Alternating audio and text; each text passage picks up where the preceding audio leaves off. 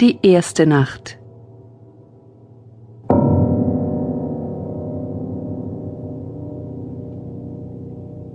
Robert hatte es schon lange satt zu träumen. Er sagte sich, dabei bin doch immer nur ich der Dumme. Zum Beispiel wurde er im Traum öfter von einem riesigen, unappetitlichen Fisch verschluckt. Und wenn es wieder einmal soweit war, stieg ihm auch noch ein furchtbarer Geruch in die Nase. Oder er rutschte auf einer endlosen Rutsche immer tiefer in die Tiefe. Er mochte Halt oder Hilfe schreien, so viel er wollte. Es ging immer schneller und schneller bergab mit ihm, so lange, bis er schweißnass aus dem Schlaf fuhr.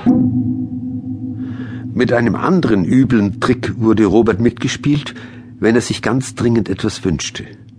Zum Beispiel ein Rennrad mit mindestens 28 Gängen, dann träumte er, dass das Rad, lila metallic lackiert, für ihn im Keller stand. Es war ein unglaublich genauer Traum. Da stand das Rad links vom Weinregal und er wusste sogar die Ziffernfolge des Zahlenschlosses. Eins, zwei, drei, vier, fünf. Das konnte er sich ja spielend leicht merken. Mitten in der Nacht wachte Robert auf noch halb schlaftrunken nahm er den Schlüssel vom Brett und wankte im Schlafanzug die vier Treppen hinunter.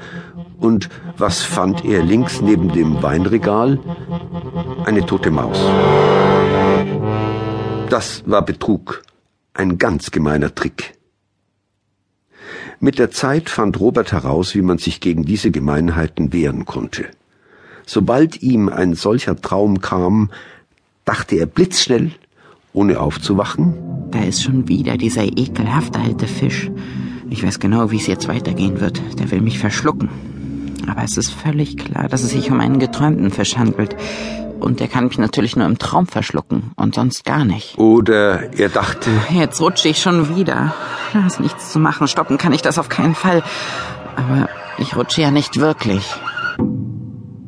Und sobald das wunderbare Rennrad zum zweiten Mal auftauchte oder ein Computerspiel, das er unbedingt haben wollte, dort stand es doch ganz deutlich, griffbereit, neben dem Telefon, da wusste Robert bereits, dass es wieder mal reiner Schwindel war.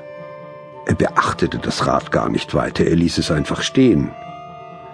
Aber so schlau er es auch anfing, ärgerlich war das Ganze trotzdem, und deshalb war er ziemlich schlecht, auf seine Träume zu sprechen bis eines Tages der Zahlenteufel erschien.